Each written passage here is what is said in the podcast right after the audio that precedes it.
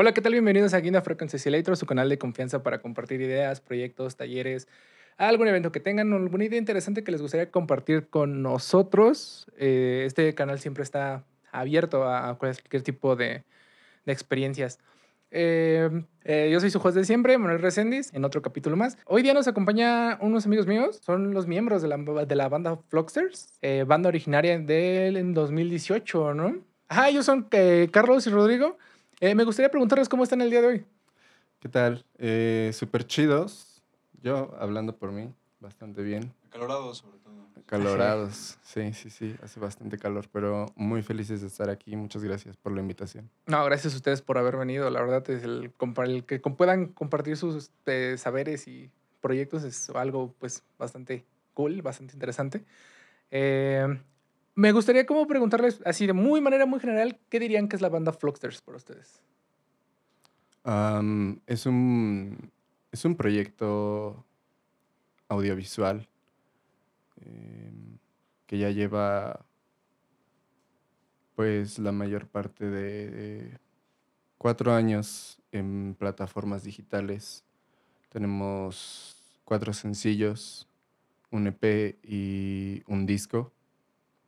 Es una banda que podríamos describir con el género de shoegaze o bedroom pop y al menos para mí es pues una manera de compartir como mis, mis ideas, mis sentimientos a, las demás personas. La música siempre ha sido algo muy, muy personal y creo que es lo que te permite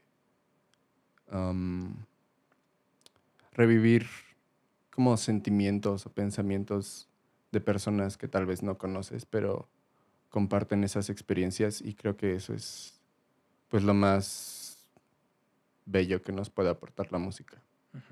Y creo que para mí este proyecto es, es una manera de, de, lograr eso. Como de poder expresar tu arte, ¿no? Yo diría que es un estilo de vida. no, pues eh, sí, obviamente todo lo que dijo Charlie es bastante concreto, prudente. Pero así también es como cotorreo, es desmadre, es experimentar. O sea, yo lo veo más de ese lado, ¿sabes? Porque cuando escribo con este güey, sí es más un pedo de experimentar, de crear, de, oye, ¿viste este sonido? De cositas así, ¿no? Y como de generar experiencias que para mí son como lo que es la banda, o sea, son experiencias propias. Así está muy bonito. Que las otras personas se identifiquen con, con, lo que llegas a escribir, pero siento yo que eso ya es eh, algo colateral, ¿no? Para mí, para mí sí es como un estilo ya bien definido de, de cómo yo estoy viviendo la vida. Ajá, de a lo mejor de cosas que tú puedas aprender hasta de hacer nuevas canciones o de sacar nuevas letras. No, y de muchas experiencias.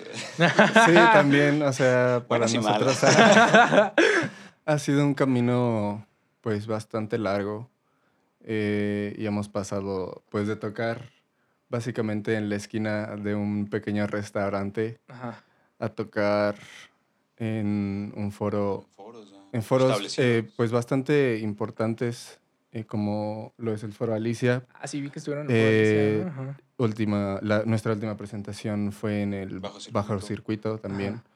Así ya pisar escenarios grandes que están diseñados para que vayas a tocar.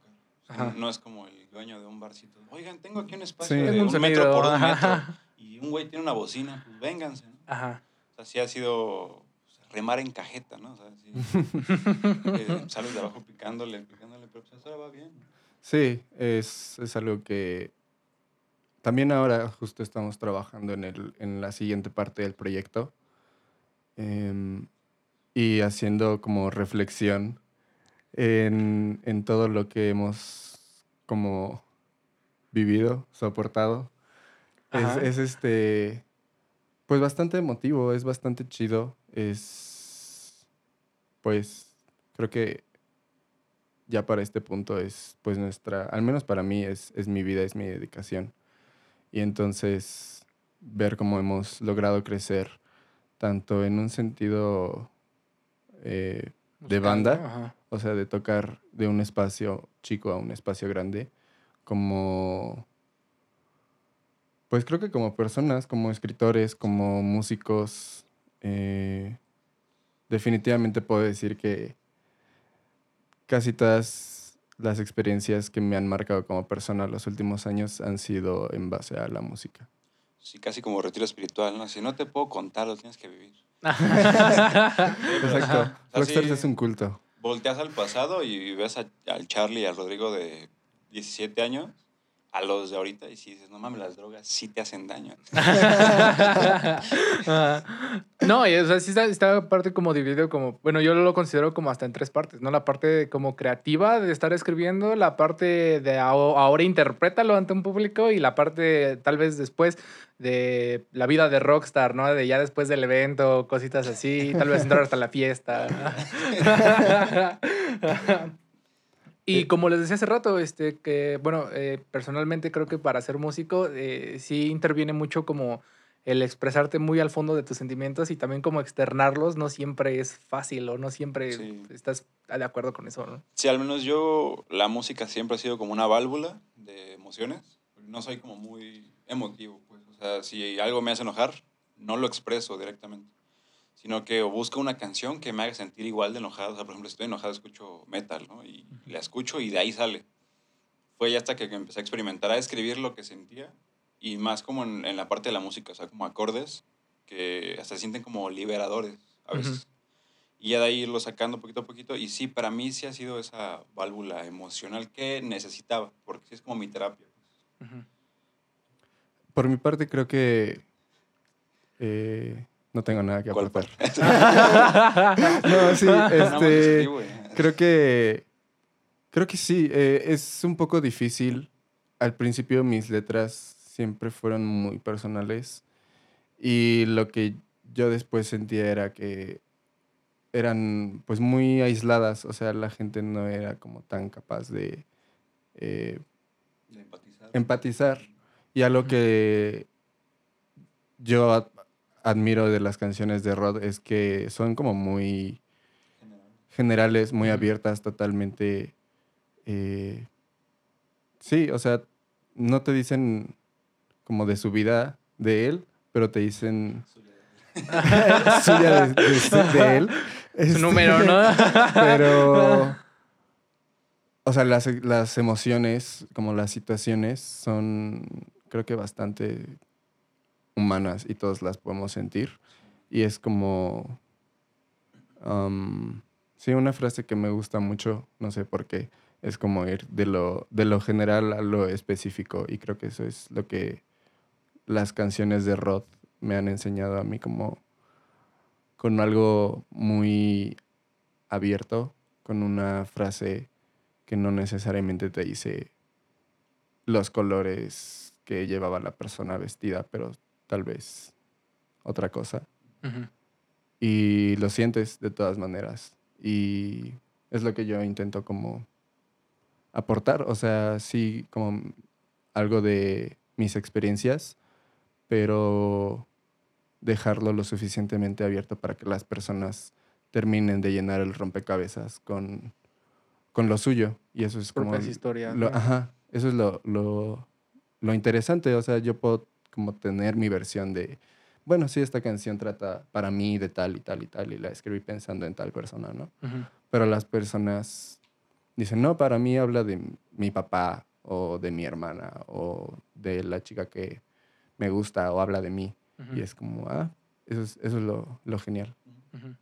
Ustedes me comentaban que eh, habían estudiado incluso una parte de diseño. Muy, y en sus videos, de hecho, o en sus, eh, digamos, materiales que tienen en las plataformas, eh, incorporan ambas partes, la parte visual y la parte musical en la mayoría de ellos, ¿no? Sí. Eh, dirían que tienen, bueno, evidentemente estamos eh, aquí por el- la banda. Yeah. Creo que están más influenciados pues, más, o a lo mejor debrayan más su, su creatividad a la parte musical que, que a la visual, dirían. Siento yo que son 50-50. ¿eh? Sí, se complementan. Sí. Eh, para mí, las, sobre todo muchas de las canciones del álbum eh, que sacamos el año pasado, Dance, en todas las plataformas, Danza. tienes el título y tienes una imagen que la acompaña y te da como, no sé, la sensación completa. A- al menos para mí esa es la idea. Sí, es que es un pedo ahí como de sinestesia. eh, lo he platicado con Charlie, que luego siento que canciones que escribimos tienen colores. Le digo, güey, por Ujú. ejemplo, Quédate conmigo, Digo, esa rola es verde, güey. Es verde y es de noche.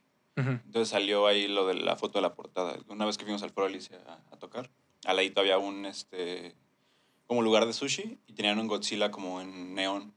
Y un amigo tomó la foto y le dije, güey, esa es la esencia de la, de la canción, ¿no? Y lo mismo pasa con el álbum. La- varias de las canciones traen como esa esencia morada, púrpura, y por eso salió ahí, surgió la, la idea de meter esos colores. O sea, como, digo, se complementa lo que tocamos con esa parte de sinestesia de qué color es esta canción, ¿no? Y la mayoría han sido moradas, o sea, nunca ha salido una verde, bueno, una, una, una nada más. Una, una roja, ¿no? Que a lo mejor tan agresiva, no ha salido una canción que digas, güey, esta la siento roja, esta la siento amarilla, esta la siento azul. Es como rara a la vez. La mayoría siempre han sido moradas sí le dan como enclavo al nombre, ¿no? Ujú. Es flux de morado. Sí, eso también creo que algo que caracteriza, o al menos que yo le intento dar a el proyecto es como que tenga fases visuales, como que si nos vamos, si se van como a la parte de hasta abajo del, de nuestro feed de redes, se ven como una, una estética especial justo cuando eran nuestras primeras tocadas, nuestros primeros flyers. Creo que casi todos nuestros primeros flyers eran como el, el mismo diseño y nada más cambiábamos un poco la foto. eh, pero queríamos como ser, sí, como muy, muy aesthetic, como dirían los chavos. Ah. Aesthetic too. Am, y es algo que, que sigue, o sea, ahorita justo con la siguiente parte del proyecto creo que seguimos eh, en, el, en el morado, en el, en el flux, pero hay como tantas sombras y luces en el, en el mismo tono que nos podemos dar como esa libertad de, de tocar. Pues creo que se vienen cosas con géneros un poco más pesados, ¿no? Yo no Como sabía. Vamos a sacar una canción de eh, rap. Vamos a cantar una, ca- una canción de rap. Eh, no, o sea, me refiero, tenemos creo que una canción muy tranquila, totalmente, va a ser el opener. Es este, un, un piano y una voz. Y tenemos eh, nuestra canción de cierre que es como toda una cacofonía de un montón de sonidos, algo bastante experimental. Y es lo que es lo que nosotros podemos sacarle de jugo a, a los tonos que vemos en nuestras canciones. Eh, también, por ejemplo, me llamó mucho la atención la parte de, eh, bueno, eh, escuché, leí, no sé cómo decirlo. Eh, tipo de el nombre de su disco, del Dance, que era como una alegoría a la danza de la muerte o algo así, por ese estilo. Sí, estábamos densos en esos años. ¿eh? Estábamos muy deprimidos. Ah, no, pues eh, originalmente, sí, recuerdo que estaba muy fascinado con la idea del... Me, me gusta mucho la pieza de Camille Sanchez, eh, Dance Macabre. Eh, La recuerdo muy específico por un capítulo de La Casa de Mickey Mouse. Creo que la casa de papel. No, no, no, la, la casa, no, creo que, creo que es el, ah, no, The House of Mouse, cuando ponían como un montón de clips y era una versión de Hansel y Gretel eh, con Mickey y Minnie y, y van al soundtrack de, de Dance Macabre de Camille Sanchez y esa pieza, no sé, me gusta mucho, entonces eh, la escuché varias veces y dije, bueno, ¿de qué diablos habla el, el Ajá. título? O sea, empecé a escuchar, empecé a leer de, de lo que era, eh, que es una alegoría eh, acerca de cómo, pues se supone que en, en- en algún momento en el que todos eh, morimos, eh, hay un punto como en el que nos vamos a juntar con todas las personas que ya murieron antes de nosotros y todos estamos como alrededor bailando. Ese es el dance macabre, ¿no? Una idea medieval. Eh, sobre todo porque en, en esos tiempos era como muy presente la idea de la muerte, así de con cualquier cosa te vas a morir. Si te das Ajá. gripa, si te da gripa te vas a morir. Si te caes, si te raspas, se te va a infectar y se Muy te va del a caer. medioevo, ¿eh? Sí, o sea... Y del, del 2022 también. Sí. Em, entonces, o sea, era, era una idea muy, muy presente en ese momento. Y le, creo, que, creo que le dije, el, le dije, quiero que el, el álbum se llame Dance Macabre. Y me dijo, creo que suena un poco denso. este, un Somos poco, sí, sí, ¿eh? sí, como a, como a eh, álbum de metal o algo así. Ajá. No tenía, yo no tenía problema. Pero lo intentamos como ponerle un filtro más, más morado. Ajá. Sí, como más a lo acorde a lo que ya traíamos trabajado. Y yo, yo escribo casi todas mis letras a mano, en, traigo libritos todo el tiempo y nada más escribí con, creo que era una pluma así, dance. Originalmente se escribe con C y yo lo escribí con S. Y dije, pues no, eso me gusta. me gusta cómo suena, o sea, nada más es como, pues baila, dance, o sea, es, es, es la palabra. Y la gente tal vez no lo vaya a asociar con, con la idea del Sí. dance macabre, Ujú. pero pues así se llama la canción, o sea, así se llama el álbum, hay una canción que creo que esa es, es la del So Dance, Eh, creo que está a la mitad del álbum, es pues nuestro instrumental, es creo que nuestra primera canción totalmente instrumental y esa era la idea, o sea, la gente, la gente no, no lo, no, tal vez no, no, lo, no lo relacione, pero para mí es como esta idea de, pues en, en cualquier momento nos podemos morir. Es que el, el Pero- disco dice, se van a morir, pendejos. Sí, pero la idea como reconfortante es, pero bueno, ¿cuántas personas no se han muerto antes de nosotros? En algún momento, pues nos vamos a reunir con ellos, o sea, bailando, disfrutando alrededor de tal vez... O el- bueno, al menos Ajá. ese es como el lado optimista, ese- es, como un poco el, el reconfort que yo veo en esa idea, ¿no? De ver a todas las personas que ya hemos perdido, sobre todo el año que pasó, am, ¿cuándo estuvimos grabando? ¿2019? Y estuvimos, creo que la primera mitad de 2020 mezclando. Ujú. Y entonces, pues en ese también, en esa ventana de tiempo en la que estábamos en la producción de- del álbum, eh, hubo también algunas pérdidas cercanas personales.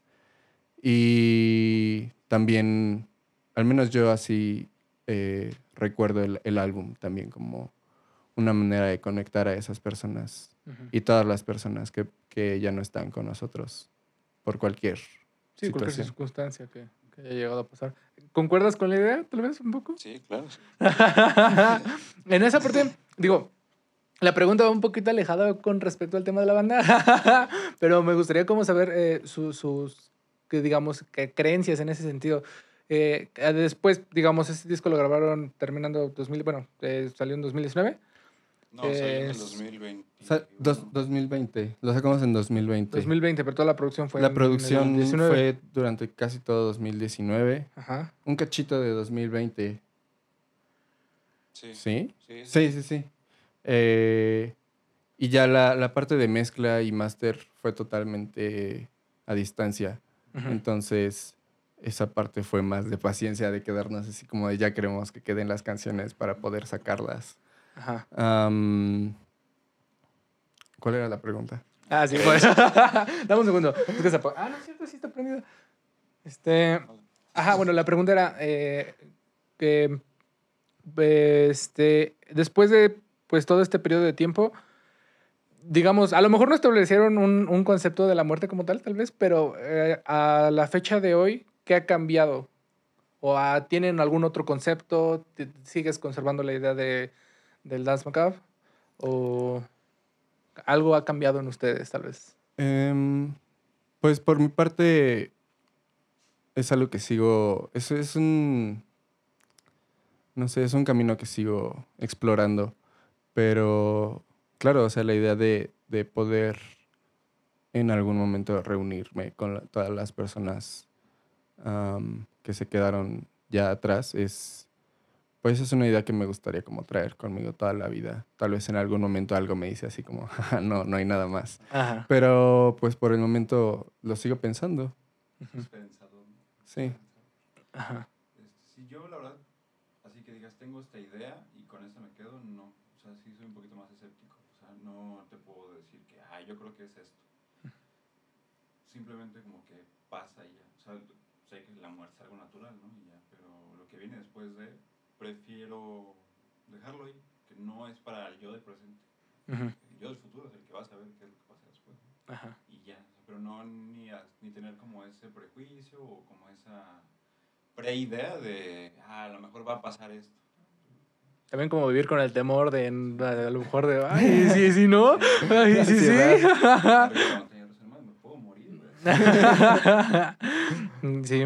Eh, eh, en, digamos, eh, ya me comentaron un poquito eh, de, de que las letras vienen inspiradas pues, de sus experiencias.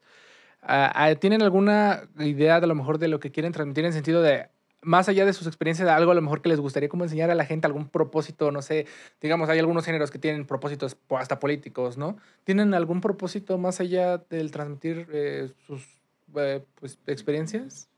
Sí, páguenle al. no, eh, yo en lo personal sí, eh, el duelo, siento yo que es, bueno, lo que yo escribo, Ujú. trabajar con el duelo, de lo que te pase, o sea, no me importa si te sientes mal porque a lo mejor perdiste tu chancla, ¿no? Un saludo a. Ya cosas un poquito más densas, pero como decía Chely, las canciones llegan a ser hasta un poco generales para que tú te pase lo que te haya pasado, pero estás viviendo un duelo. Entonces, es entender y saber que no eres la única persona en el mundo que tiene ese dolor y que te puedes apoyar en alguien más. Siento yo que va encaminado a, a eso. No tanto de, ah, ¿qué creen? Me cortó mi novia y hice una canción. Ajá. Están todos tristes, sino como, no. Puede ser desde lo más chiquito hasta lo más grande. Tienes un duelo, güey, pero puedes vivirlo con nosotros. Pues ya, te puedes quitar como el mal ratito. y así. Ujú. Am, creo que también en algún momento teníamos como la idea de sí escribir como una canción con un poco de tema social hacia la situación de inseguridad, las mujeres, eh, la comunidad LGBT, Ujú. LGTQ+. Eh, pero al menos en, en lo personal no, no se me han dado poder escribir ese tipo de canciones. Incluso si tengo como esa, esa idea, así como, ah, quiero, no sé, decirle a las personas, lean más o Es que te vayan más a la iglesia. Siento que te sientes como. como un güey de Molotov, ¿no? Ajá. Pero a esos güeyes se les da naturalmente, pero si tú lo haces, al menos yo me siento así como medio chairo, güey. Ajá. Sí, como lo Ajá. hemos intentado, ¿no? Como Ajá. escribir algo así, pero no se siente natural, güey. No sé por qué. Si no forma parte de tu personalidad, ¿no? Ajá. Sí, creo que es como simplemente pues no trabajamos con ese tipo de, de géneros. O sea, no, no son letras que se nos den, no es un tema que tengamos presente como que querramos expresar así en nuestra música desde el principio. Y pues creo que Fluxters tampoco sería como el espacio para, para sacar ese tipo de música. Podríamos armar otra banda con Sí, otro nombre. Con y otro que- concepto. que- y que ese sea el, el concepto.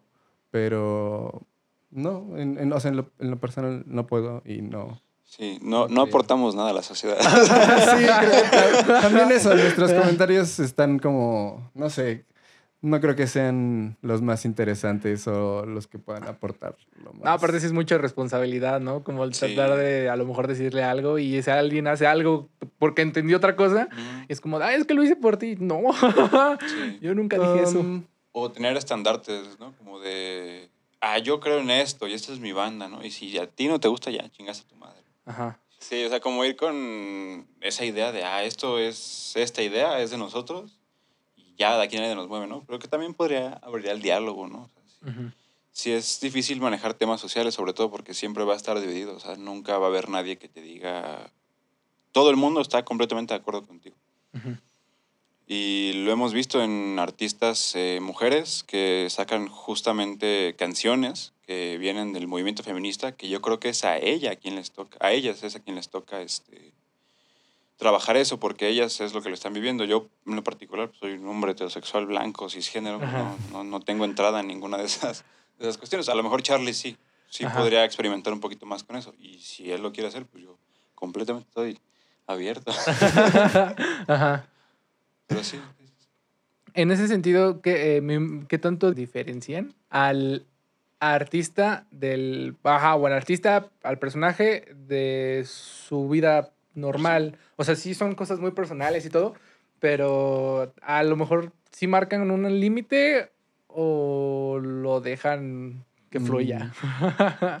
Pues creo que. mm, Creo que, o sea, en lo personal sí hay como una diferencia entre mm, quién soy yo afuera del escenario y quién soy yo dentro del escenario y también mi papel dentro de la banda. Am, pero no es algo que creo salga en, en mis canciones. Creo que mis canciones hablan como nada más de las emociones que yo paso como persona. Ujú. No tanto... Sí, o sea, el personaje es el que me pongo en las presentaciones o en las fotos. Pero El que le hace así. Pero las canciones hablan de, de mis sentimientos. Y. Pero tampoco al punto así como de nombrar a mis parejas o, Ajá. o poner como cosas. Creo que sí llego a poner como cosas muy específicas en algunas canciones, pero es como una línea muy específica dentro de una canción muy y que a lo mejor solo tú sabes, ¿no? Ajá. O sea que es Ajá. más bien como un pequeño secreto que así Ajá. de. Es más "Ay, una indirecta. así como yo sé que esta es una indirecta o yo sé que este es un tema así que nada más tal persona y yo sabemos. Qué Ajá. show. Ajá, ajá, o sea, tal vez es como una inside joke o algo así y es como, pues nada más yo lo sé Ajá. y eso es, pues sí, lo Ajá. que yo tengo que aportar. Yo personaje no tengo. Lo que ves es lo que hay. Ajá. O sea, sí, arriba el escenario, eh, abajo, eh, escribiendo cualquier cosa, pues sí, no, no veo diferencia. O sea, sigo siendo yo porque no, no tengo la necesidad de... A lo mejor sí llego a ser un poquito privado con mi vida personal, no la externo tanto. Pero yo diría que sí hay una diferencia entre los temas que no tienen nada que ver con la banda, como por ejemplo la escuela o cositas así, ¿no? No tienen nada que ver, a lo que ya hago yo en la banda, que sí este, pues es como pues yo soy, es lo que ves, es lo que hay. Ajá. Naturalita. En ese papel de la banda, lejos, bueno, ta- tal vez incluyendo la parte de los instrumentos, la parte de los vocales y eso, pero ¿cuál dirían, así cada uno, qué es su rol en la banda? Eh, que baja las cosas. ¿eh? el bajista. Eh, yo en lo particular, mi, mi rol en la banda siento que es este de compositor. Y ya. Ajá. Así siento que mi chamba es componer. O sea, yo voy, compongo, traigo material y ya. Ah, Esas serían como tus responsabilidades, Mi tus responsabilidad, obligaciones, sí, ¿no? sí, sí. Ajá. Ajá. Por mi lado creo que sí soy como... Pues creo que me toca ser un poco el director, el, el jefe, incluso cuando al principio como que no quería ajá. o me daba un poco de miedo, porque puedo ser muy mandón, muy No, autoritario. no puedes. O sea, se, se me llega a dar y entonces es algo que no quería como poner en la banda. Sí, Ujú. es algo que todavía manejo todo el tiempo, como querer Pero ya ha bajado. Ajá, o sea, en el sentido como de tomar en cuenta sus, sus opiniones, sus, sus decisiones, lo que tengan que aportar. Pero, pues sí, creo que sí, o sea, si tendríamos como que poner un, un líder de la banda, pues creo que ese sería mi papel. O sea, en cuanto a composición, en cuanto a un poco incluso producción ya en los últimos, en los últimos proyectos. am, director hasta visual, si lo podemos como ver así. Ujú. Pero sí, creo que sobre todo, pues lo que decíamos, la, la banda, incluso si, digamos, la empecé yo, la, la considero como mitad y mitad. Ujú. O sea, Como un matrimonio. ¿eh? es, es- es un matrimonio. es, es un, es, sí, o sea, es, es como, pues en nuestro press kit dice, ¿no? Somos un dúo. so- O sea, para mí nosotros es como venimos en paquete. Ujú. Eh, y en ese del 50-50, ¿cómo dirías, o cómo dirían más bien, cómo dirían que es el proceso creativo? Eh, a lo mejor alguien llega con algo ah, y a partir de eso lo trabajan, alguien llega con letras, alguien llega con acordes, eh, a lo mejor se pelean y le dicen, no, está bien feo eso. O sea, Todo el tiempo. Sí han habido peleas, sí. Es que desde No. la pandemia... me voy a robar, ¿eh? Va. Es que desde la pandemia agarramos como esta forma de operar de yo escribo lo mío y él escribe lo suyo. Un día es como de, oye, güey, escribí esto. Y ya me manda un audio de WhatsApp. Y lo escucho. Y le digo, ah, güey, suena muy chingón. O, ah, no, güey, eso la neta no, no va, ¿no? Y viceversa. Igual le mando como rolas. Y ya vimos que armamos algo. Como ya, ah, ya tenemos unas 10. Ah, podríamos armar esto chido. Limpiamos así como de, ah, esta está bien, esta no la arma, esta no tiene pies ni cabeza y así, así, ¿no? Y si es como un, alguien trae algo en bruto, Ujú. nos gusta, si nos gusta los dos lo trabajamos y lo vamos puliendo. Como de, ya empezando con baterías. ¿A qué batería? Por ejemplo, ahora ya estamos trabajando con baterías de MIDI Ujú. para igual como cambiar un poquito la calidad. Y ya vemos, ah, por ejemplo, un 808, ¿no? Que es como Ujú. un tipo de, de batería de MIDI. O a lo mejor esta batería con esta otra, ya empezar a pulir cositas, sonidos de guitarras, eh, qué tipo de bajo, porque pues hasta eso tenemos la posibilidad de cambiar entre dos o tres bajos Ujú. y ya como cambiar el sonido, guitarras incluso.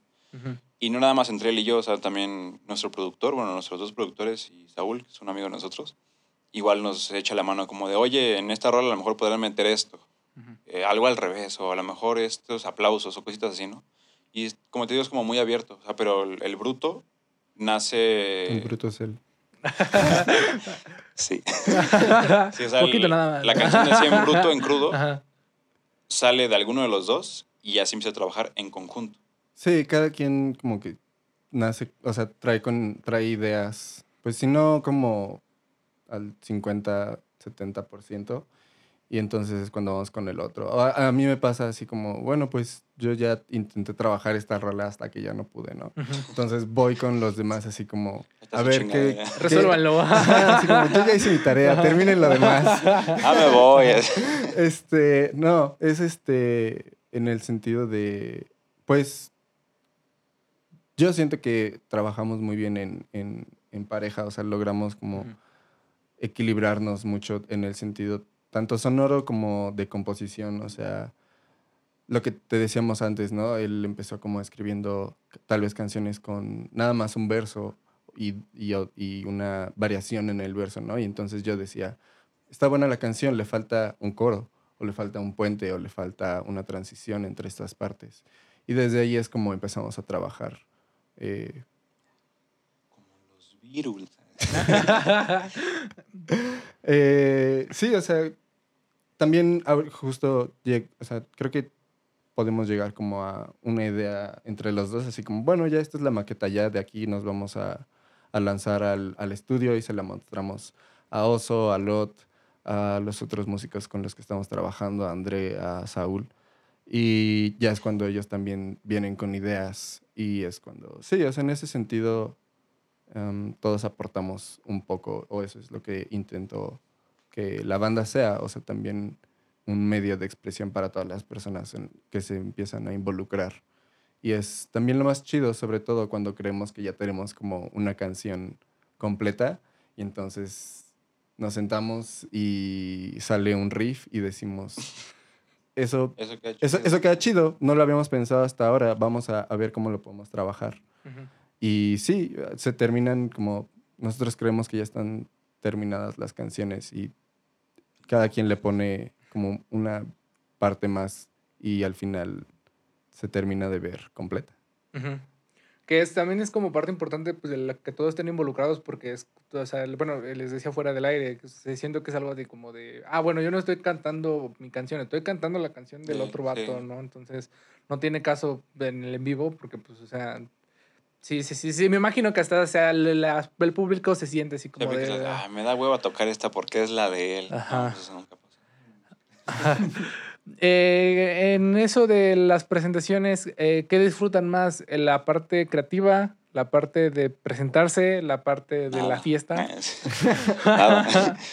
No, son, pues, son un terror. eh, Sí, para, bueno, para nosotros, creo que pues la primera parte de nuestra carrera fue pues totalmente en vivo, no, no grabábamos todo el tiempo, era de buscar en dónde podíamos eh, tocar. Y eso nos, nos ayudó a crear como esta química al momento de tocar en vivo y de componer, pero mientras hemos subido también creo que la complejidad de cada fecha eh, llega a, a estresarnos en algún punto, pero, pero al menos yo sí, a- las últimas, las últimas fechas que también, pues como artistas independientes, la mayoría de las fechas, pues tú estás involucrado, no solo como artista, sino como productor del evento o encargado de llevar algo de sonido, Sí.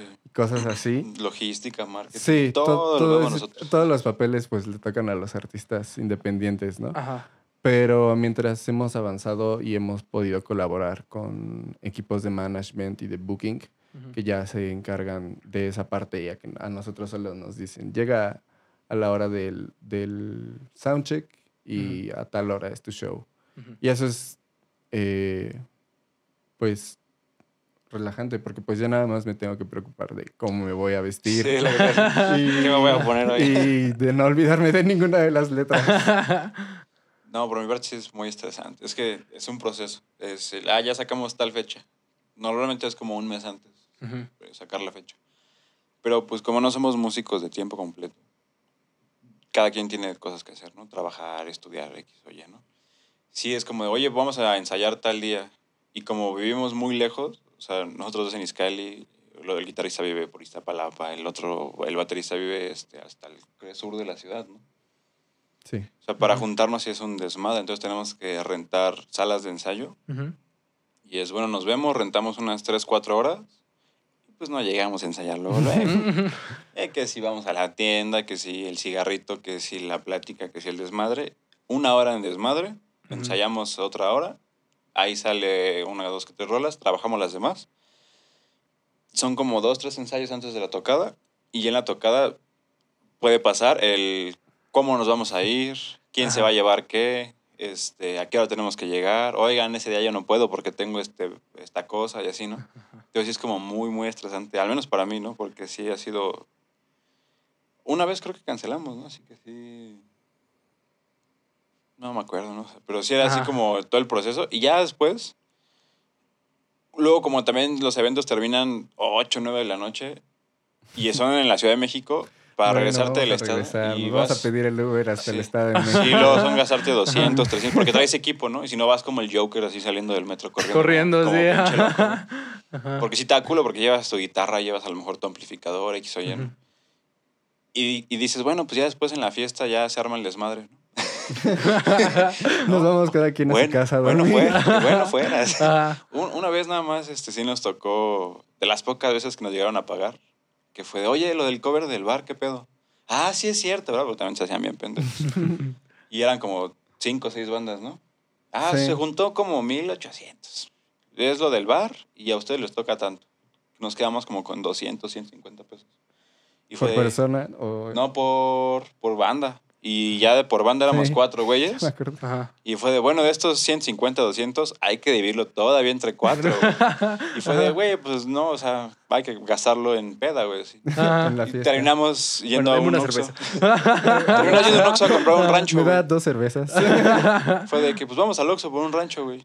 Y un refresco y a lo mejor unos cigarros. Sí, ya, eso fue como el, el- el gran desmadre. Ajá. Sí, realmente no somos así de, eh, el after party. Si no mames, te- seguimos. traigo no, cinco mil. realmente es... Nos acaban de pagar 5 mil baros a cada uno, güey. Sí, pero pues, o sea, tenemos fechas que hemos podido disfrutar bastante, como Sí. han sido la fecha en el Foro Alicia, la, fo- la fecha en, Insurgentes. en también. Insurgentes, La de bajo circuito, la de ¿no? Bajo Circuito fue... Sí. Yo ese día sí me sentí buena. rockstar, fíjate. Ajá. eh, entonces, tal vez en el momento lo, lo podemos sentir como muy frustrantes, pero también en retrospectiva es como, bueno, Sí. o sea, lo chido es que pudimos, a pesar de todos los problemas que pudimos tener, tenemos, eh, salimos con una presentación con la que la mayoría de las veces nos sentimos bastante Chido. satisfechos con, nuestra, con, con el, con el show. Si es que ya que estás en el escenario, de hecho nos tocó en bajo circuito y te digo, había como bastante producción, bueno, al menos lo que, de lo que habíamos tocado había producción. Había telón, había presentación, había humo, todo el desmadre. Ujú. Abren y aparte ya ves un foro lleno. O sea, Ujú. ya ves gente que va a ver tú, a lo mejor no tu proyecto, pero sí que está interesado en algo nuevo, que eso es muy difícil aquí en México. Y ya a mitad de presentación, a lo mejor lo que alcanzas a ver del público, ves a dos que tres personas cantando, una que está bailando, otra que está preguntando cómo se llaman, como cositas así. Y yo creo que ya todo el desmadre que pasaste de, de estrés se compensa bien, cabrón, cuando ya estás allá arriba. Como una recompensa del público, Sí, ¿no? Y sí, aparte dices, es la ventaja de la recompensa instantánea de Sí, sí, las sí. presentaciones, ¿no? Ajá. Sí, fue de, ok, podrán no pagarme, pero si sé que a estas dos personas les mamó esta canción Ujú. y me preguntaron cómo se llama y, o nos siguen o, o cositas así, siento que ya el trabajo ya está hecho. Y esa es la verdadera paga. Ujú. Sí, ya como, de hecho, esa vez nos bajamos, como, no mames, güey, tenemos que hacer esto otra vez. Sí. Ajá. y ya fue de, ah, bueno, ya me voy. ¿Hay algún momento, no sé, siempre hago este tipo de preguntas, te- me considero bien pesimista, pero ¿hay algún momento en donde hayan dicho, mejor ni hubiéramos venido, tal vez? O sea, ¿lo recuerdan? ¿Hay un momento en particular? O sea, de, de, de esa, ¿de esa fecha o de otras fechas? No, de otras fechas, de todas las Sí. fechas que han tenido. creo, creo que todas. muchas, muchas de las fechas que nosotros mismos tuvimos que, que conseguir, Ajá. pues realmente, la, o sea, pues no, no, mm, el público, no había público, Sí. pero no, o sea, eh, o sea, sí, al- al- antes de tocar, sí de pronto dices así como, "Ah, chale, pues bueno, pero ya el momento que estamos arriba es como, pues si no vamos a tocar para nadie más, al menos yo voy a tocar para mí, yo lo voy a disfrutar. Ajá. eh, Está- estamos hablando de un público de cero, ¿verdad? Sí, o sea, ha- Ajá. ha- ha- de verdad ha habido eh. Muchas veces que el único público Son que nos va a ver bandas. son las otras bandas que, que van a tocar. El mesero. El- Ajá. o creo que, la, o sea, la que más recuerdo fue una que tuvimos en San, San Ángel. San Ángel. Ujú. Y nada más, o sea, creo que iban, nos habían dicho que iban a ir cuatro bandas y nada más fuimos dos Ajá. o tres Sí, ¿no? o dos. Ujú. Y pues dijimos, no, pues, estábamos esperando a que llegara más gente, pero el, el restaurante estaba vacío, ellos estaban abiertos, Ajá. había gente en la calle, Era rarísimo. ¿eh? y no, no había nadie y nosotros así como, pues bueno, va- vamos, vamos a conectar y Ajá. empezamos a tocar. Ajá. Y como a la mitad del set llegó una pareja de viejitos y fue el único público que... Y, y estaban animadísimos con, con nuestras canciones. No, es que no oigo ni madres, pero que tocan con chi. Pero así de, tal vez no oía nada, Sí. pero nos veían muy Yo creo que por emocionados. eso aplaudían. Y. Pero pues tocamos y. Incluso el, el- el viaje a, a esa fecha fue. La es- es- contó, la sí, contó. la, pu- la historia va des- fuera de aire. ok, ok. Em, pero al final fue, de- fue una presentación que disfrutamos muchísimo y creo que fue nuestra última presentación antes de grabar Sí. el EP. que- No, Sí. no, no, sí, pero no te voy a contradecir. No, pero, eh, lo que dices es que siento yo que nos conectó a... Sí, fue una patada en los huevos, no ver gente. Y aún así hacerlo es como, ok, estamos aquí en serio, Ajá. no vamos a, a rajarnos, güey. Fue lo que le dije a Charlie, pues, pues, estamos aquí, vamos a hacerlo. Y aparte con el trasfondo que traíamos antes de esa tocada, o sea, sí fue así como un mar de, güey, pues si ya estamos aquí, ya no hay punto de retorno, ya no hay para atrás, güey, ya es para adelante. Y ya de ahí han, han sido cosas muy cabronas las que han venido. A partir de esa, me fui qué, qué bonito momento de descubrimiento. Sí, también en lo personal creo que hubo una presentación, creo que fue en noviembre, de las últimas que hicimos ya tocando con la última alineación que tenemos. Estábamos, creo que, ah, fue en Foro Mictlán. Esa, esa presentación yo llevé un amplificador y creo que era la primera vez que íbamos a tocar con ese amplificador en vivo. Y una de las bandas que tocaron antes reventó el ampli. Y entonces, o sea, de verdad, cuando yo nada más escuché que el ampli dijo, yo sí fue así de. ah. es que una banda como de punk. Era una banda total, así, o sea, pero de niños como de 13, 14 años Ajá. tocando y sintiéndose todos, eh, ¿cómo se llama? Sid Vicious. Que es válido, ¿eh? Este, Yo también lo hubiera hecho. Yo también lo vi en algún momento, ¿no? Sí, sí, sí. O sea, es, es totalmente normal, pero sí fue también. Creo que ah, nosotros que también ya llevábamos bastante tiempo en la escena independiente, pues entiendes a los otros proyectos y tenemos muchísima empatía y todo el tiempo que, que vamos al menos yo intento estar lo más posible, pues ayudando en, o sea, pues muchas veces tenemos que llevar el, el ampli, el cable, tenemos que estar checando el sonido. Y como no solo tocas tú y tocas las, tocan las demás bandas, pues tienes que estar encargado de que todos estemos, estemos chidos. Y esa banda pues llegó, hizo su, su escena punk y se fueron al, al backstage y ya. No, no dijeron nada acerca del, del amplificador ni nada. Ni Esa disculpa. Ajá, o sea, pa- Es que no se dieron cuenta. Ajá. No, sí, sí se dieron cuenta. Yo, Yo, me acuerdo que dejó de sonar y fue de qué pedo, qué pedo, qué pedo. Y ya terminó la canción y conectaron a otro ampli. Ajá. Y ya es como si nada, güey. Ajá. Yo dije, Sí, nada más ah, dijeron así como, no, pues este guitarrista ya reventó el amplo de lo... O ya, ya no sé, ya, ya, ya lo apagó o ya dejó de funcionar porque tocaba bien culero y no, ya así de... ah, sí. Qué, qué gracioso. Ese, ese, ese sí fue una presentación que, porque también antes de eso habíamos tenido, era como nuestro regreso a presentaciones eh, después fui. de la pandemia. Ujú.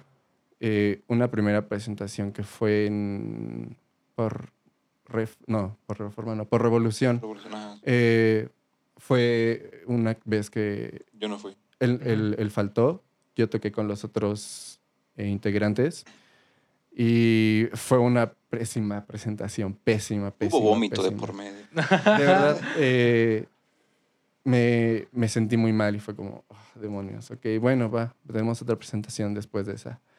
Y fue Rodrigo y pues mejoró un poquito, pero creo que no fue tanta Un gente. Este, y entonces fue como, ok, pues esta vez sí mejoró, pero no había público, ¿no? Y entonces justo esa presentación era la que seguía. Y entonces se había reventado el ampli. O sea, ya para entonces era como, no, esto es un augurio. O sea, ninguna de las presentaciones anteriores ha salido como yo sentía que debería salir después de regresar de la pandemia y que ya Ajá. habíamos sacado el álbum. Y para mí sí fue así como, ah, cuando se reventó el ampli, yo me, yo me fui al, al, al baño y me quedé así como... voy- sigo, o sea, de verdad dije así como, sigo con, con esto o si de verdad esta... Si de- y si esta presentación sale, sale mal, yo creo que es, es mi señal del universo. Será la vida. ¿eh? Ajá, de, ver- de verdad, yo, yo me sentí así como... ya, güey, rinde. Fue, ajá, fue, para mí, yo dije, si, si esta presentación sale mal, o sea, si yo siento que sale mal, va a ser mi señal de, no, no, no era, no era por aquí. Pero aún así Salió sa- bien. salió, salió bien. O sea, toqué con otro amplificador y creo que el, el ingeniero de audio me estaba diciendo, está muy aguda, está muy aguda. Y yo así de, me vale verga, me reventaron mi ampli, voy a tocar con el que está aquí, no le voy a mover nada a mi set. Este, pero lo, lo lo disfruté, o sea, en el momento lo, lo disfruté, fue, fue gente que yo no esperaba que, que fuera a, a Fue el papa. Fue, y aparte creo que Un monoso. Fueron, fue, había un monoso, ah, eh, no, no Sí, en el no- público, no pero te lo nos lo encontramos. No te lo esperas. Este, mm, pero creo que fueron como más de 12 personas, como 15 personas, creo. No es cierto, sí fueron Más, no. güey, había No, no, no, 20, porque güey. ya después hubo un problema por el número de personas y por eso no nos quisieron Es que dar todavía había de beber. Pero, o sea, fueron, fueron 12 personas. Y para mí fue como, es, es, la, esa es una cantidad importante para, para nosotros. Ujú. Eh, sobre todo después de las otras presentaciones, es como, bueno, la- las otras presentaciones fueron como, o las bandas que, que iban a tocar o, o nadie.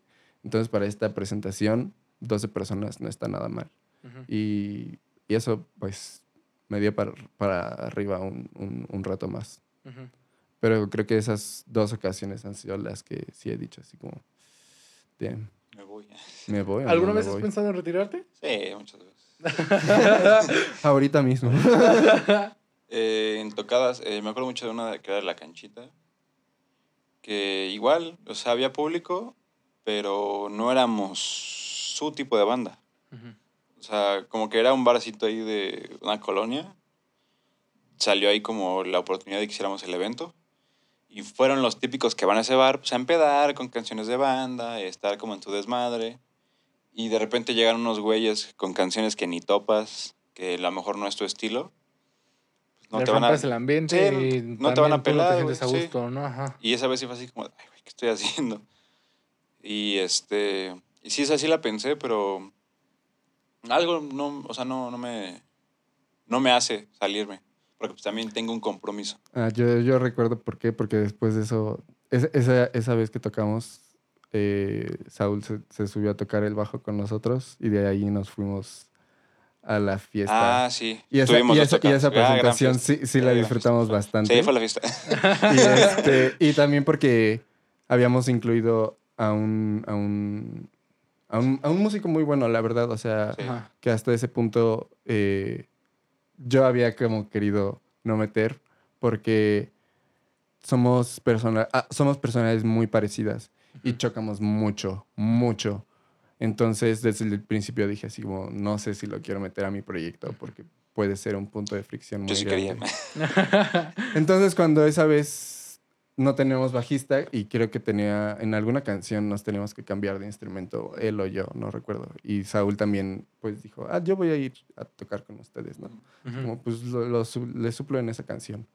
Y nos fuimos a tocar a, a- a una fiesta de una amiga y, y lo disfrutamos, estuvo, estuvo bastante divertido. Dijimos así como, bueno, pues ya, Sí, fue de. Ah, eh, quédate. O sea, salió, salió muy bien. Y de ahí, eh, creo que la última vez. tomé- me tomé una pausa. De hecho, por eso no fui al, a la que dice Charlie de Revolución. Porque sí andaba como en un trip de. ¿Qué voy a hacer con mi vida, no? O sea, neta, voy a seguir en la música. O sea, puedo financiar eso porque hasta la, Sí, cualquier cosa de audio es.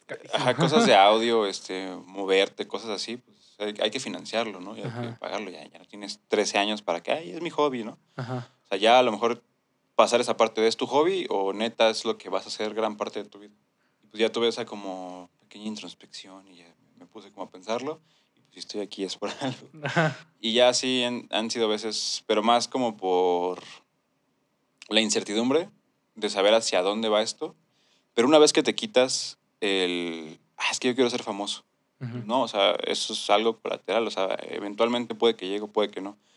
Pero si lo vas a hacer, hazlo porque te gusta hacerlo, no por lo que viene o por lo que te da, es por lo que tú estás haciendo. Eso es como lo que me hizo, el pensamiento que me hizo como regresar ahí, no, no verlo como algo malo. Y como dijiste al principio, es como también tu terapia, ¿no? O sea, un parte de, de tu terapia. Tengo una pregunta con respecto a las dos situaciones que ya me preguntaron. ¿Qué prefieren? ¿Un no, que no haya público o un público que no les esté agradando, que no estén como en sinergia?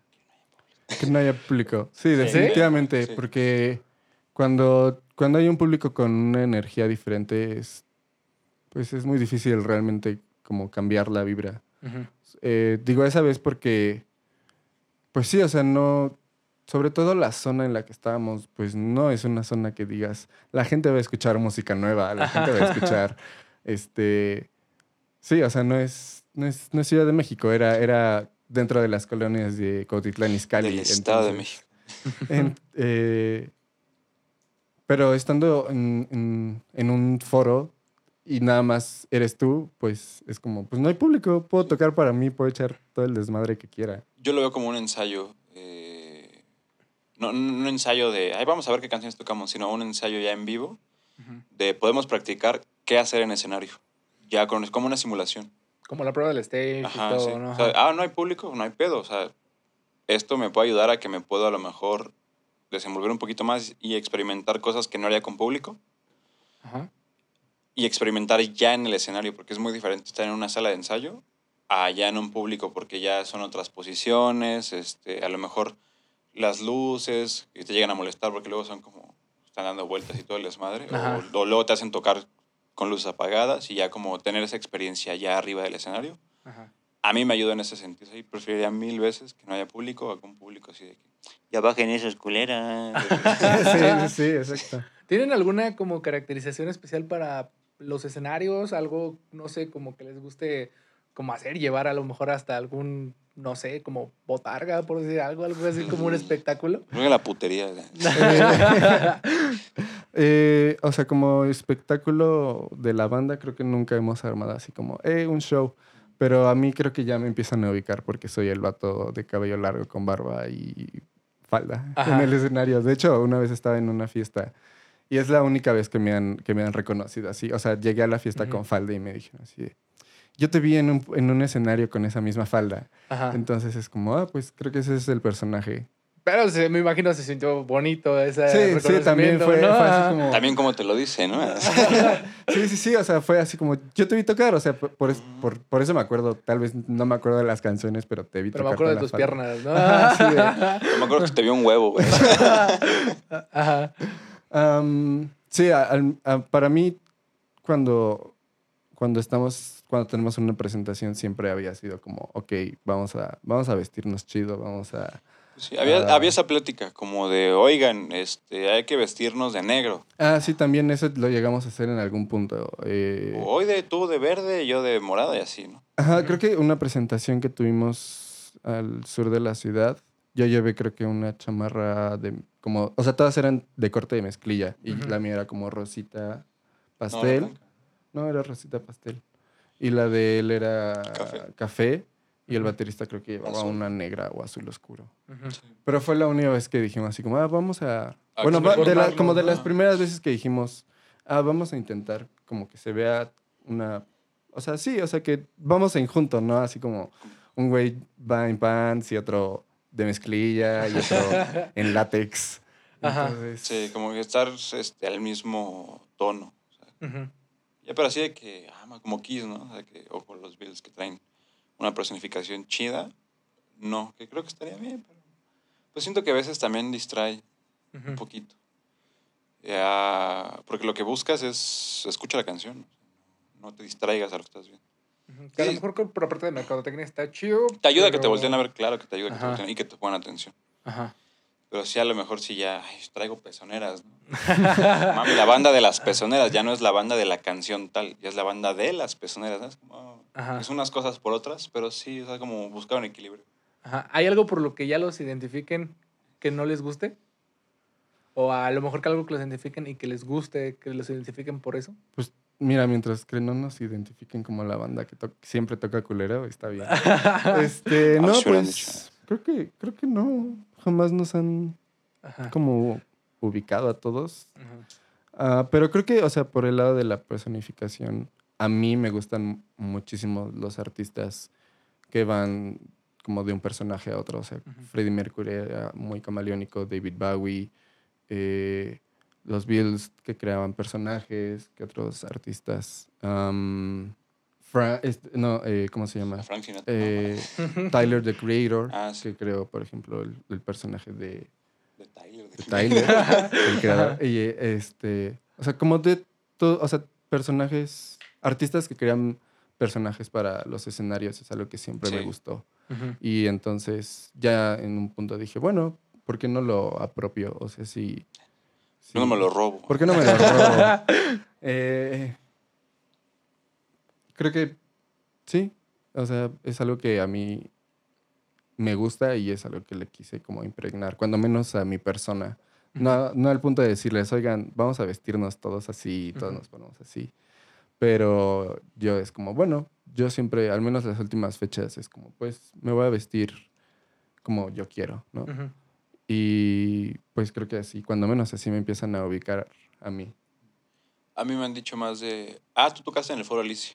Ujú. Es lo que más me han dicho. O sea, de gente que ya pues, está medio en el underground y topa banditas un poquito ya más abajo. Ujú. Te puedes decir Hawaiian Gremlins, este, los Blenders, este, cositas así, ¿no? Sí me han dicho, ah, tú tocaste una vez ahí en el Foro Alicia, ¿no? Ujú. Sí, sí, claro sí. Sí fui yo. Ajá. Y siempre les digo, de hecho, la semana anterior tocó Longshot. ah, O la después, no me acuerdo, ¿no? Ajá. Y sí ha sido más por el Foro Alicia.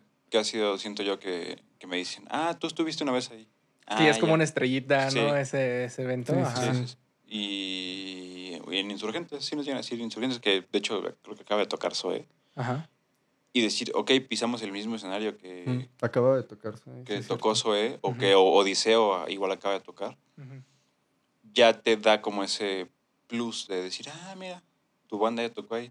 La cantidad de gente obviamente era abismal, ¿no? O sea, de 10 personas a 100, 200 Ajá. personas. O sea, sí cambia, pero el decir, ya lo hice, yo ya estuve ahí, sí ha sido un diferenciador de a lo mejor la otra banda. ¿no? X o Y banda. ¿Hay algún artista, digamos, si quieren, hay que ponerlo nacional primero, con el que les gustaría hacer alguna colaboración? Ah, O sea, si a lo mejor así sueño guajiro, pero que les gustaría así, eh, yo quiero tocar con ellos, tal vez porque se identifican conmigo o nada más porque me gustan. Mucho, Él quiere con Santa, que, que Santa Fe Clan. Santa Fe Clan. Le quiero dar un beso. No, este, sí, estaría cabroncísimo. O sea, lo dices de mamada, pero si me dices, güey, Santa Fe Clan quiere darme una rola contigo, Ajá. yo jalo, güey, o sea, sin, sin pedos. Pero ya más como del, del medio, yo soy muy fan de Hawaiian Gremlins, que de hecho yo los vi al Foro Alicia y ahí me enamoré de esos güeyes. Y como todo el estilo que traían, que es como lo que tratamos de, de armar en Fluxers, que es como shoegaze y así. Este, me mamaría tener una rola con, con ellos, es trabajar con ellos. Eh, Odiseo, pues ahí de vez en cuando. Hay, hay- hay fechas en las que sí, hay fechas en las que no. Ajá. Eh, trabajar con... Ay, se me fue su nombre. Ah, con Brati también creo que siento que estaría muy bien. O sea, creo que, que este, trae como ese trip chido. Una chava que se llama René, que igual trae, trae buen trip, que de hecho sacó una canción con Brati, que yo a René la topo desde 2014-2015, que igual sí me tocó ver como su crecimiento artístico y me gusta mucho lo que ella compone, porque sí es más, este, es muy metódica, o sea, neta, sí te platica bien cómo lo arma y que diario se para a escribir, creo Ujú. que 5 o 10 canciones, y trabajar yo creo que con ella nos haría como crecer un poquito más como, como artistas. Ujú. Sí, a mí, Brati, o sea, definitivamente me encantaría, Aparte es buen pedo. me encantaría trabajar con ella. Ah, Panda Los Chinos. Es una banda Uh, que a sí. mí me encanta, me fascina. Pero es un argentino. Eh, pero son de aquí de la Ciudad de México. Ah, sí. Sí, sí, sí. Se me van ahorita todos los nombres. Dios no, mames, mío. no, no me digas. Una, una banda que se Ne- Noa Pino Palo. Es una Uh, banda, sí, eh, creo que son de Monterrey. Sí. Muy buena, muy buena. Pues sí, creo que también inclusive con el Ed Maverick me podría armar una rolita. Yo no. Me cae mal. ah, es cierto. Em, con los chicos de Reino. Con, Ah, sí. Sí, también eh, los de Rey. Yo creo que hasta con Morat, ¿eh? O sea, sí, sí me dicen, güey, nos hace falta un moratiense. Yo voy. Ajá. Y Zoé también, definitivamente. O sea, León Larry es, es mi papá. Ah, Vean. Siddhartha, nada más con Siddhartha. Siddhartha también, sí. Ajá. trabajar con Siddhartha. Y. Ay, creo que la banda se llama Miró. No me acuerdo muy bien, pero creo que es una banda que se llama Miró, que también es como de, de estilo reino. Pero te fallo ahí el dato, no me acuerdo. Ajá. También Natalia Lafourcade. Me encantaría trabajar con Natalia Lafourcade. que sería un estilo un tanto distinto, pero. Eh, me pasó que la última... Sí, este es- Me, la- me pasó la- la- en la- una de las últimas fiestas a las que me invitaron. Un amigo puso una de sus primeras canciones que creo que sacó casi al mismo tiempo que estaba En el trabajando. 2000. Esta como- que sacó con... Si pudiera de lo que veas Los ti". Daniels. Ajá. Creo que fue como por esos mismos años que Sí, ¿no? sacó. Sí, Sí, sí. los Daniels. Unas rolas que yo dije así de. Eso, eso no lo hizo Natalia Lafourcade. No, no te creo que lo haya hecho. Natalia Lafourcade. Y me dijo, sí, o sea, ella, ella se arma cosas así, rockcitas, shoegazeras bien chidas. Y dije, Ajá. wow, ok, sí. Entonces, Sí, no, tiene muy cabrón de, de experiencia. Hay un documental en Netflix que te platica de su álbum, el último que sacó. Que, bueno, no sé si es el último, ¿no? Pero el de que son como boleros, que es como más folclórico mexicano. Ves que ella neta se va desde tocar la guitarra, tocar el bajo, arreglos, teclado, voces. O sea, neta sí es una artista muy, muy completa. Eh, bueno, ya casi para terminar, este, ¿qué sigue para eh, la banda Flocksters? Unos tacos, no está ¿no? Saliendo de aquí. Ah, pues ahorita estamos trabajando en un álbum. Ajá. Eh, del álbum se van a desprender dos sencillos. Eh, va a ser Siempre te amaré y El mismo, error. Todavía no tienen fecha. Esperamos que Siempre te amaré salga para este año. Eh, o sea, antes de que termine. Entonces, Antes de que termine el año. Eh, o sea, va a haber material nuevo en, en plataformas para Flexters este, en, en este año y esperamos que el siguiente año salgan el, el- el otro sencillo y el álbum que se llama eh, Flocksters otra otra vez. Em, O sea, Flocksters O sea, otra vez, o sea. Así se llama. Ox- ¿otra Oxford- vez? Otra Ah, vez. Ah, Ah, ok.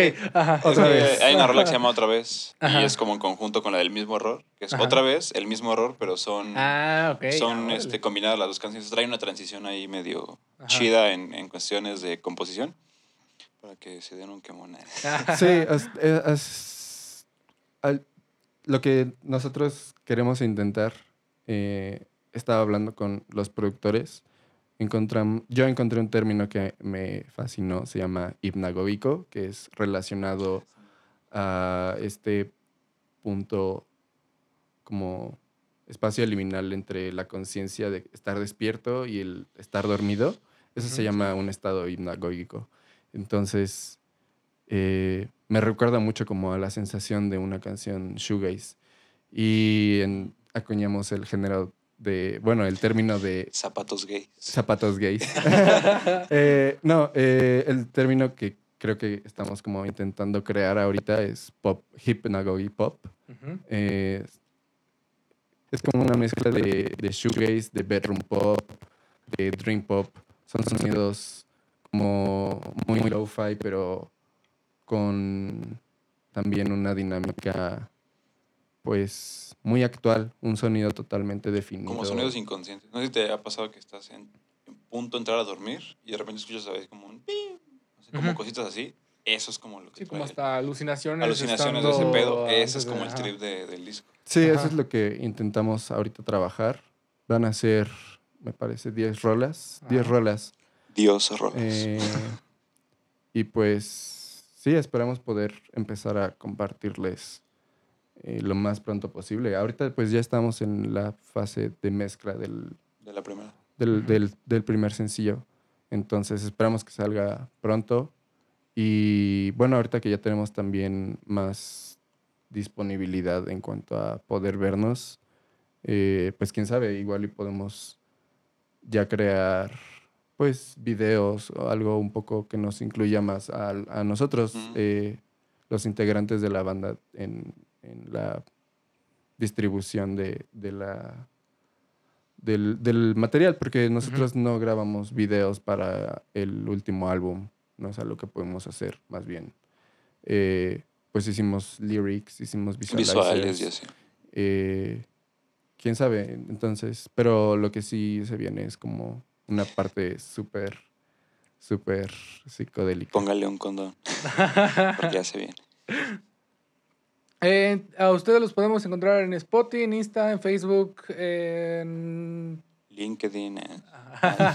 Eh, sí, Spotify, Facebook, Instagram, Twitter, que sí, cotorrean tantito con nosotros. tantito. Eh, um, SoundCloud, eh, Apple Music, Deezer. Sí, eh, estamos- Claro Música, En todas las- en Amazon Music. Amazon Music también. Estamos en todas las plataformas de streaming, o sea, Para que no haya Apple excusa. Music, Spotify, YouTube, En el Google Tianguis. Music, Flocksters o Flocksters oficial. Si no nos llegan a encontrar con el puro Flocksters. Porque hay un Flocksters falso. Hay un eh. Flocksters ¿Ah, sí? falso. Hay que encontrarlo. No, no es cierto. No, no, no. Pero no. podría haber. Eh, sí, creo que casi todas nuestras redes son Flocksters Band o Flocksters Oficial. Eh, estamos en Instagram, Facebook, Twitter, eh, YouTube. Sí, estamos en todas las redes. todos Twitch. los- eh, sí, en todas las redes, todas las plataformas. Igual Ya, TikTok también. También Ah, tenemos sí, también TikTok. También, incluso- sí, claro. Y como los memes, chavos. ¿eh? Bueno, yo me voy a encargar de poner todas sus redes sociales ahí en la, Perfecto. en la de esta para que los vayan a escuchar. Eh, ¿Hay algo más que les gustaría decir a la gente que les está escuchando? Apoyen. Sí, Apoyen pues apoyen a, apoyen a todas las bandas. Sí, dense una chance de escuchar. No nada más a nosotros, ¿eh? Sí, Hay un chingo de Hay proyectos nuevos. muchos muy proyectos independientes que necesitan, pues, sí, un poco apoyo de que vale la pena. público. Y ¿Se pudieran decir algún, este, las primeras dos bandas que se les ocurran, tal vez de amigos, que les gustaría que escucharan? ¿Alguna recomendación? La tripulación del Capitán Milo y Saúl. Shh. el proyecto de Book, Box, Book Boy Scream y eh, Metahumanos Culeados. Ellos, a ellos nada más los encuentran en... ¿Cómo se llama esto? SoundCloud. Band, Bandcamp. Camp. Bandcamp. Sí. Eh, Metahumanos Culeados. muy buena banda. Ok, muchas gracias por sus recomendaciones. Bueno, chicos, muchas gracias por haber venido. Eh, se les agradece mucho por haber compartido sus conocimientos, eh, por haber compartido su banda. Este, creo que traen un proyecto bastante interesante. Eh, igual que a todos los invitados de Guinda Frequency Oscillator, se les obsequia un pequeño regalito. Oh. Este, Yeah, Vamos gracias. preparados. muy chido, güey, gracias. ahí para Yeah. que, que carguen sus, al- a- para que ya no se les haga tan pesado el equipo. A la moto. Muchas, muchas gracias. Aquí cabe un rancho, ¿eh? Sin problemas. Dos, papi. va, va, va. No, gracias. Este, muchas gracias por haber venido. Eh, nuevamente se les reitera a los proyectos que quieran compartir, eh, pues sus proyectos, sus talleres, sus actividades, algo interesante que les gustaría compartir con el público. Este proyecto está abierto pues, para todo este tipo de, de, de, pues, proyectos, ¿no? Valga la redundancia. Claro, claro. este, Ah, pues nada, muchas gracias. Eh, un placer venir, conocerte, eh, platicar un ratito. Estuvo todo muy, muy ameno, muy chida eh, el cuarto. Entonces, pues nada. Eso es todo. Gran gracias. producción, ¿eh? Sí. Nos despedimos desde Guinda Frequency Producción. este, bueno, eh, muchas gracias por haber escuchado, muchas gracias por venir y bueno, muchas gracias. Un saludo a todos. Adiós. Bye.